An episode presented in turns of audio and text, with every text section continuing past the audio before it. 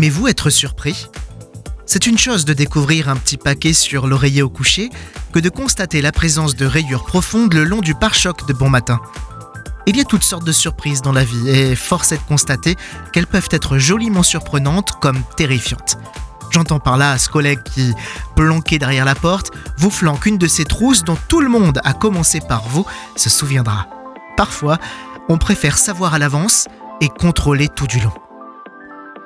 Le romancier et journaliste français du 19e siècle Alphonse Carr a écrit La Providence est le nom chrétien, le nom de baptême du hasard.